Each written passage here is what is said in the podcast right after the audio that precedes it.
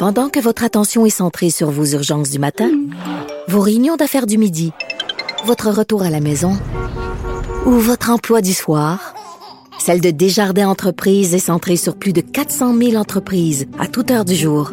Grâce à notre connaissance des secteurs d'activité et à notre accompagnement spécialisé, nous aidons les entrepreneurs à relever chaque défi pour qu'ils puissent rester centrés sur ce qui compte, le développement de leur entreprise. Geneviève Peterson. Vanessa Destinée. Elle manie aussi bien le stylo que le micro. De 9 à 10, les effrontés. On parlait euh, de notre consommation euh, d'alcool et de consommation en général avec euh, notre précédent invité Vincent qui est chef à la cabane d'à côté. Puis Évidemment, on est en janvier, on est à ce temps de l'année où on se pose beaucoup de questions euh, sur notre consommation d'alcool. D'ailleurs, c'est la résolution de beaucoup de monde de, après les fêtes, après les abus euh, de Noël et du jour de l'an, de diminuer peu à peu la consommation d'alcool. Moi-même, Vanessa, euh, pas l'an dernier, l'autre année d'avant, j'ai arrêté de boire pendant sept mois, en fait. Ah oui, hein? Oui, pendant sept mois. en fait, j'avais commencé vraiment par moi-même. J'avais décidé d'arrêter ma consommation d'alcool après les fêtes parce que j'avais abusé. Là, j'avais vraiment le foie engorgé, ah, comme on dit. Ben. Là, je me sentais pas bien. Euh, puis j'ai commencé à arrêter de boire. Puis je buvais pas tant que ça. Je buvais un verre par jour, mais je buvais un verre tous les jours, un apéro. Et je me suis rendu compte après quelques jours de tous les effets que ce verre-là avait euh, et sur ma mon humeur, euh, sur mes performances sportives, même sur ma concentration, mhm, mes mhm. performances au travail. Puis j'ai continué de poursuivre sept mois. Après, j'ai recommencé à boire sporadiquement, toujours un peu les mêmes quantités. J'étais porte-parole du défi 28 jours sans alcool l'année passée. En février, je crois. Oui, qui est en février, ce qui approche, et euh, j'ai lamentablement échoué. Oh. Ouais, cette année-là, l'année passée, ben pas du tout. Non, je pense que je pense qu'il faut être honnête dans notre démarche de sobriété. Il faut dire ça fait partie euh, du jeu euh, de rater, d'échouer. Euh, puis justement quand on a des problèmes de consommation, puis là moi j'ai pas des problèmes de consommation. C'est dit derrière toi la déesse des mouches à feu. Oui, mais j'en ai eu par le passé des problèmes de consommation de drogue et de drogue assez durs et j'ai vraiment pas peur de le dire. Je pense que c'est important de montrer d'autres modèles, de montrer qu'on peut s'en sortir puis qu'on peut devenir quelqu'un qui a un vrai travail, une vraie vie. Animatrice chez Cube Radio. Non mais une de famille aussi, ah puis tu sais que ça se peut. Mais euh, la consommation, c'est quand même quelque chose qui sera toujours pour moi au cœur euh, de mes pensées, à laquelle je dois faire attention. Je dois sans arrêt me poser la question est-ce que c'est trop? Et là, euh, on parle beaucoup du défi 28 jours sans alcool, mais moi, je connais une fille mhm. qui est partie d'une initiative qui est vraiment le fun. Ça s'appelle Sober Lab, ok, Puis je sais pas si tu connais Eliane Gagnon. Mhm. Des fois, ben la petite musique qui me vient en tête. Ben, c'est la musique de, de. Oui, ben c'est une actrice qu'on a beaucoup connue grâce à Ramdam mais aussi euh, elle est au cinéma, elle a été dans Louis Cyr, elle a joué dans Mémoire vive, dans Mensonge. Et la série Féminin Féminin Oui, qu'on aime beaucoup. Mais euh, Eliane, euh, justement, c'est une fille super impliquée, puis on la connaît parce qu'elle a fait une sortie en 2017 pour nous parler de son problème d'alcool et de son problème de consommation. Et là, on l'a avec nous aujourd'hui au bout du fil parce que Eliane vient d'accoucher d'un petit bébé. Oh! Oui, bonjour Eliane. Allô? Écoute, on se connaît un petit peu, faut le dire. On se croise souvent au café. Euh, puis, on a souvent parlé euh, de Sober Lab ensemble, puis on a parlé euh, évidemment euh, de consommation. Mais pour ceux qui connaissent pas ton histoire, est-ce que tu peux nous raconter un petit peu par quoi t'es passé, puis qu'est-ce qui t'a amené à faire cette prise de conscience-là, puis avoir envie de partir Sober Lab? Oui, mais oui. en gros, qu'est-ce qui s'est passé? c'est que j'étais dans, dans un cercle de, de consommation abusive. Tu sais, moi, c'est c'était périodique mon affaire, mais, euh, mais je faisais des blackouts. J'étais une, blackout drinker, puis euh, j'avais souvent des comportements euh, assez destructeurs par rapport à ça, comme l'alcool au volant. Puis moi, j'ai beaucoup conduit en état d'ébriété. je suis plus gênée de le dire, mais c'est ça qui m'a amené à me réveiller. j'ai eu un accident en, plein blackout, dans le fond, à Portland, Oregon. Puis j'ai réussi à... Ben, il m'est rien arrivé, dans le fond, mais quand je me suis réveillée je m'en allais à Los Angeles, puis euh, je suis atterrie chez une fille qui euh, qui avait pas bu depuis dix ans, puis euh, elle m'a elle m'a comme j'ai raconté un peu mon histoire, puis elle était comme ok, ben si tu veux, il y a un groupe demain matin qu'on peut aller, puis un meeting dans son AA, puis je suis allée, puis j'ai comme réalisé que que j'étais juste alcoolique, que j'avais un problème de de consommation depuis depuis 15 ans dans le fond là. Puis j'ai arrêté de consommer à ça. J'ai eu un j'ai eu un moment de lucidité à ce moment-là puis j'ai fait ok c'est fini. Si si je continue je vais mourir probablement dans un accident d'auto euh, ou gâcher ma vie d'une autre façon. Tu sais, tu as dit un gros mot, tu as dit le mot alcoolique, tu sais. Puis dans notre tête, on dirait qu'un alcoolique, hmm. c'est un vieux monsieur avec une grosse bedaine puis une camisole puis une caisse de dose. Mais c'est pas ça, tu sais, l'alcoolisme ça peut prendre euh, différentes formes puis on peut être un alcoolique fonctionnel aussi, tu sais. À partir Oui, moi j'étais oui. très fonctionnelle. T'es comédienne quand même, jusqu'à quel point ça ça avait un impact sur ton travail? On n'avait pas l'impression en tout cas en te regardant à l'écran. Ouais, non, c'est sûr, euh, mais mais ça se passe au niveau de, de, de la souffrance intérieure, tu sais, euh, les euh, les je veux dire les alcooliques, les dépendants, les personnes qui ont un trop d'usage de l'alcool, souvent c'est des personnes hyper intenses, des personnalités excessives, compulsives, puis on cherche, ben je je parle, je, je cherchais disons à, à remplir le vide. en, je voulais être aimée. Au, au final, je me rends compte que c'est souvent ça, c'est le le désir de, de, de fitter dans un groupe, de vouloir euh, de vouloir euh, de vouloir être aimé. Fait que moi, je m'étais confortée dans l'identité de fille de party pendant plusieurs années. Puis à un moment donné, ben ça fait plus, tu sais, c'est c'est comme souffrant, les lendemains sont souffrants, les, les remords, la culpabilité. Euh, j'étais plus capable, en fait, j'étais juste plus capable de vivre de même, moi. Ça, c'est un signe. On, on se demande souvent, puis j'ai envie de t'entendre là-dessus, euh, comment on fait pour se rendre compte qu'on a un problème? Parce que la particularité des gens qui consomment, c'est de nier leurs problèmes.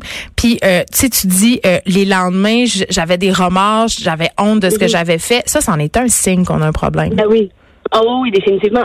Puis moindrement que tu te demandes si tu as un problème d'alcool, il y a des chances que tu aies un problème d'alcool. OK, c'est comme poser la question, c'est tu répondre, c'est ça que tu dis? Ouais, genre. Mais moi, j'ai accroché à, ton expression fille de party parce que c'est ça, on, on pense pas qu'on a un problème, on est sur le party, c'est le fun boire. Mais c'est valorisé. C'est ça, c'est valorisé, tu sais. Donc, mm. comment tu vis ça, cette, cette étiquette-là, tu disais, c'était ton identité dans le fond?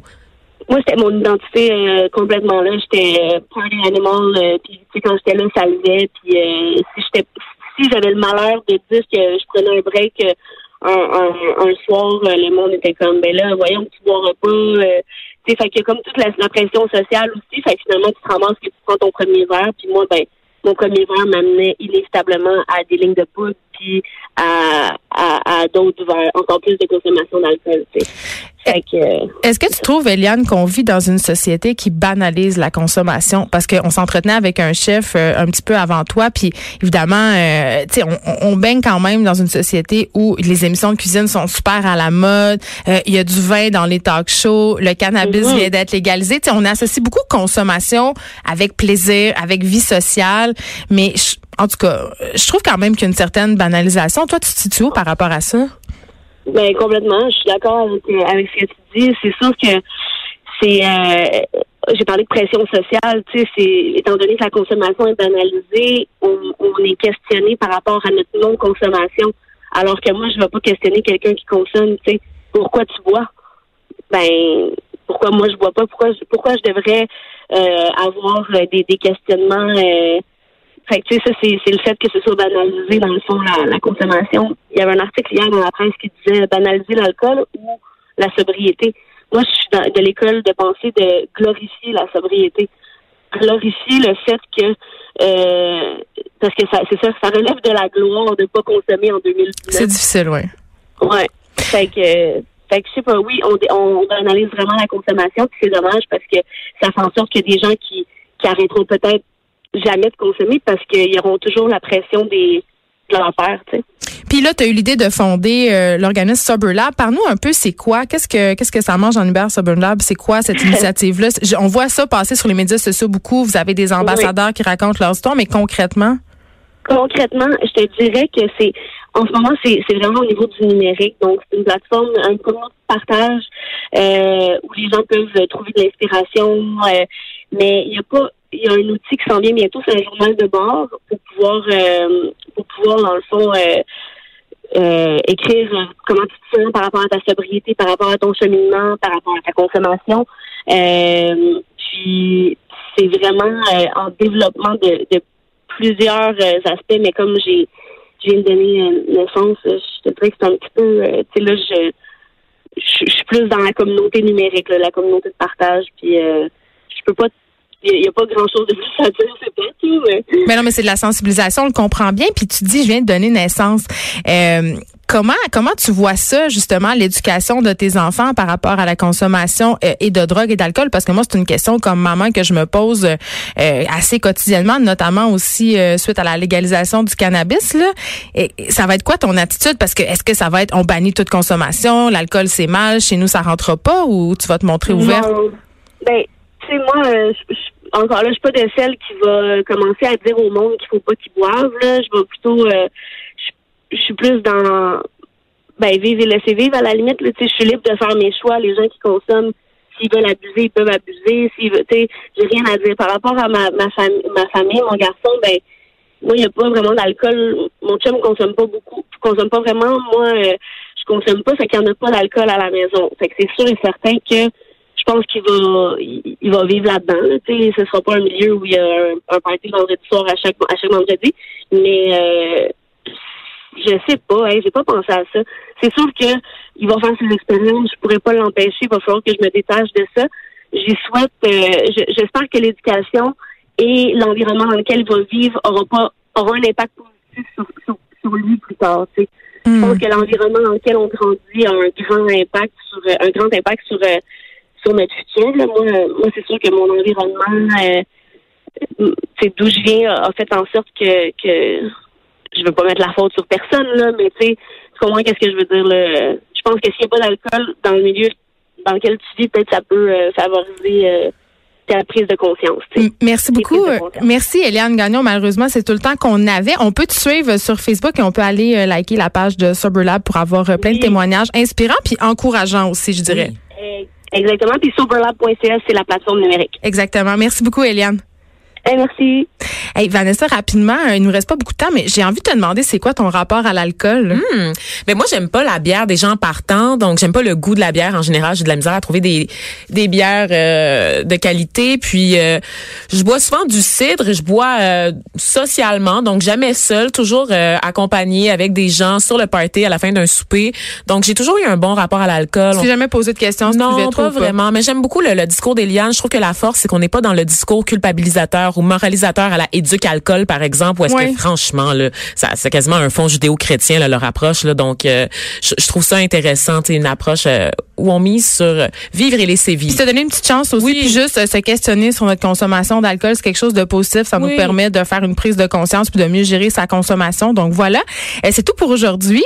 Merci d'avoir été avec nous. On se refait ça demain de 9 à 10 il y a notre ami Richard Martineau un fier amateur de vin qui suit dans quelques instants. Le vin joyeux.